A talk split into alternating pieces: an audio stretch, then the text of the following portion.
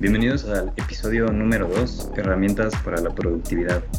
En este episodio nos gustaría compartir con ustedes diferentes herramientas o técnicas, las cuales creemos que pueden llegar a ser muy útiles para alcanzar ese nivel de productividad que muchas veces buscamos en nuestro día a día. Sí, justamente en el episodio pasado comentamos que tenemos una cantidad finita de energía esta se va, va disminuyendo cada vez que realizamos actividades diarias. Sin embargo, existen diferentes herramientas que nos pueden ayudar a cumplir nuestros objetivos y aprovechar al máximo esta energía. Así es, pero también existe esta falsa idea de que al hacer esto que le llamamos multitasking, hacemos más cosas y somos más productivos, pero en realidad no es así. O sea, si lo piensan bien, cuando estamos haciendo varias actividades al mismo tiempo, nuestra atención se divide en esas varias actividades. Y claramente es muchísimo mejor poner el 100% de nuestra atención en una sola actividad para también obtener mejores resultados. Entonces, en este capítulo vamos a platicar de algunas técnicas que nos han ayudado a, a Eric y a mí a tener una mejor organización y planificar nuestros días o diferentes proyectos pero tienen que recordar que también cada persona es diferente y ocupa sistemas que no son iguales. Sí, cada persona puede adaptarse y agarrar estas herramientas y, claro, modificarlas a su gusto, ¿no? Porque, y, y a sus necesidades sobre todo. La primera herramienta que queremos compartir con ustedes le llamamos calendarizar. Es básicamente una visión general sobre los proyectos o tareas que deben cumplirse durante la semana e incluso puede ser durante el mes. Eh, consiste básicamente en fijar la fecha límite en la que debe ser finalizado o entregado un proyecto.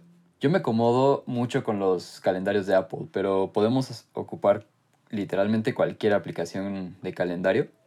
Ya esto depende de los gustos de cada persona. Otra cosa que se puede hacer con esta técnica, técnica perdón, es hacer un horario, es decir, fijar un tiempo límite en la que debes hacer cada cosa del día desde que te levantas hasta que te duermes y obviamente pues van incluidas las horas de sueño. Como lo mencionamos, pues estas técnicas van cambiando de persona en persona. Eh, desde mi experiencia yo no hago esto porque a veces me causa estrés el no cumplir con los horarios. Sin embargo, lo soluciono con otra herramienta que más adelante les vamos a comentar.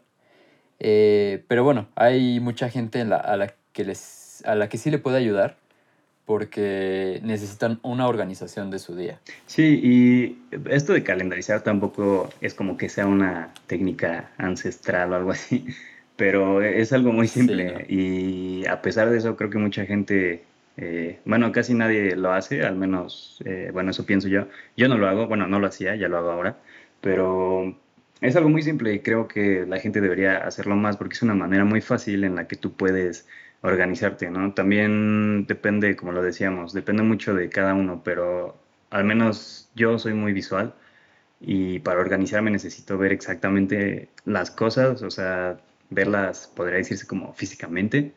Y de esta manera también me ayuda mucho porque puedo ir viendo el tiempo que me queda, no sé, para la entrega de este proyecto, para, para esta, la tarea de esta clase, o sea, para diferentes cosas, ¿no? Entonces, creo que también es una manera en la que podemos visualizar esto como el tiempo que tenemos para ciertos proyectos. Eh, otra cosa que también nos, eh, nos, podría ayudar mucho es algo que se llama journaling. Mm, probablemente algunos de ustedes lo hayan escuchado. Em, con journaling me refiero a escribir cada día sobre nuestros avances en las diferentes áreas de nuestra vida en los diferentes proyectos que tengamos, en los diferentes, las diferentes cosas que estemos realizando. Em, podemos tener una mejor idea de nuestro progreso al hacer esto, porque poco a poco vamos viendo, o sea, al tener este tipo de anotaciones, ya sean físicas, en papel, en un cuadernito, lo, lo que sea, o también de audio, ¿no? A lo mejor y tú vas haciendo tus mm, anotaciones, podría decirse, pues con las notas de voz de tu celular y ahí tú vas teniendo, vas almacenando todo tu avance, tu, tu progreso. Eh, y realmente podemos escribir sobre lo que sea. Eh, por ejemplo, a mí me sirve mucho a la hora de tomar notas sobre diferentes conceptos que me interesan, sobre qué quiero aplicar durante mi día a día. Y quizás al, o sea, en el momento no parezca tan significativo, eh, pero con el tiempo pues tú vas acumulando todas estas notas, ¿no? Entonces también va a llegar un, no sé, a lo mejor al mes, eh, quieres retomar o quieres darte cuenta del progreso que has hecho, porque muchas veces no lo hacemos. Entonces, al tener todo, todos estos, todas estas notas, es más fácil visualizar todo. Sí, es más fácil saber en, en qué parte estás parado en este momento, dónde estabas hace unos meses, hace unas semanas. Y, ¿Y dónde estás ahora? Ajá, exacto. Y, y, lo más importante es que te motiva. Te motiva a seguir pues en el camino, ¿no? Y, y quizá darte cuenta si, si estabas en el, en el camino incorrecto, perdón.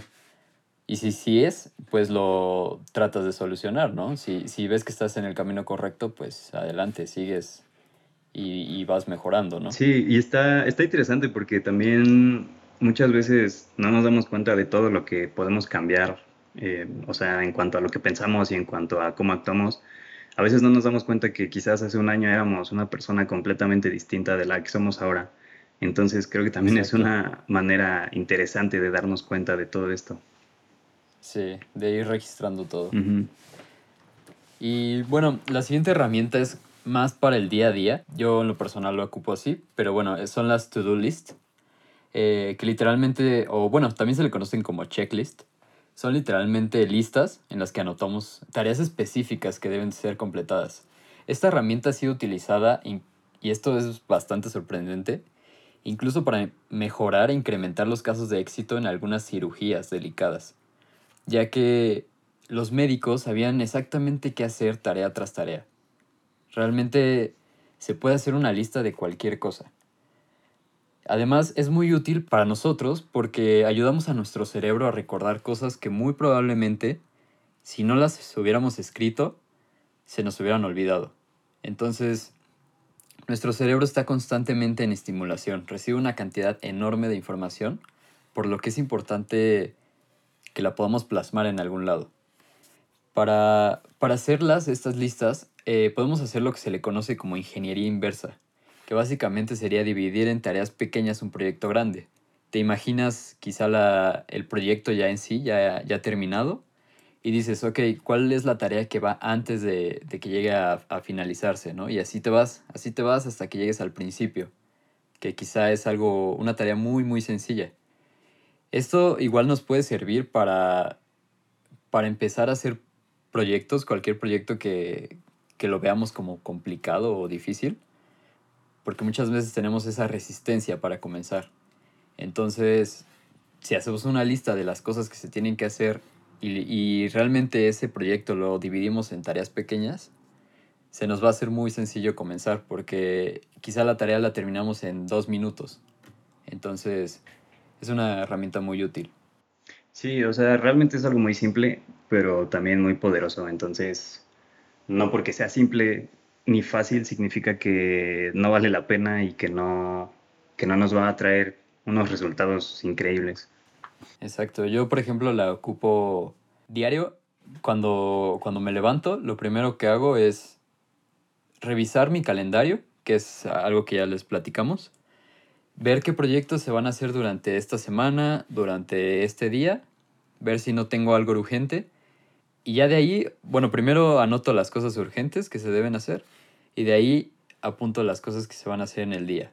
O sea, cosas que tengo que hacer, alguna, algún pendiente que tenga, para tener esa estructura. Y esta es la herramienta que les comentaba que, que me ayuda a, a solventar la parte de, de no tener horario como tal, sino que solo anoto las tareas que debo hacer y ya yo sé, ya, ya tengo una dirección para el día. Otra técnica que también es, esta sí, no sé realmente si sea muy conocida o no, pero al menos en, eh, lo personal yo la conocí hasta, hace, hasta no hace mucho tiempo, eh, que se llama Pomodoro.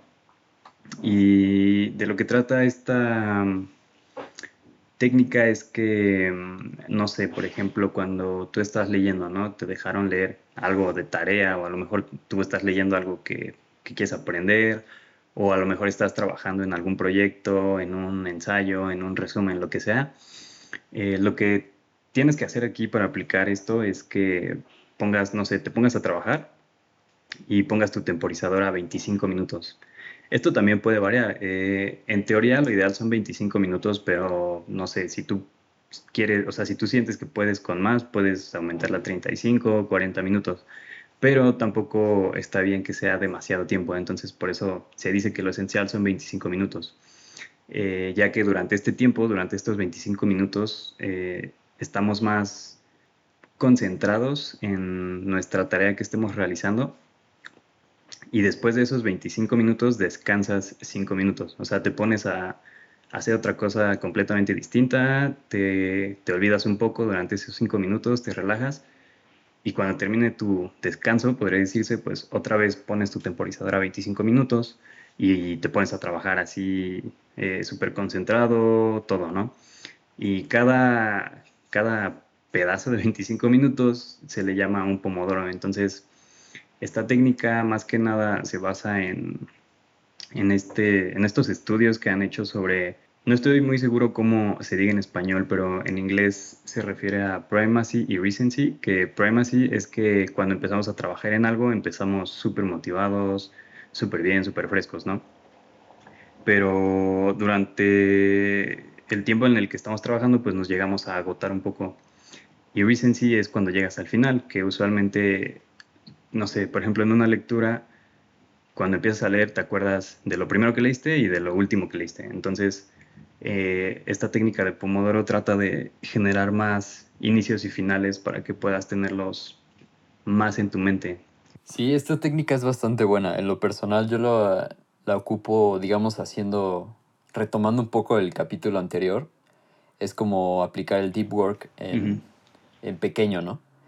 Eh, yo, lo, yo lo ocupo en tareas diarias eh, porque me hace ser, como, como mencionabas, como más, más rápido a la hora de hacer la, lo que estoy haciendo, porque aparte sé que no voy a estar quizá una o dos horas trabajando en lo que estoy haciendo, sino que voy a tener un pequeño descanso.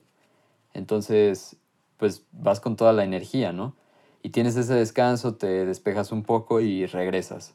Entonces, son, la verdad es una técnica muy buena sí recomiendo que la, que la ocupen y, y, pues ya, o sea, vayan viendo los, los resultados.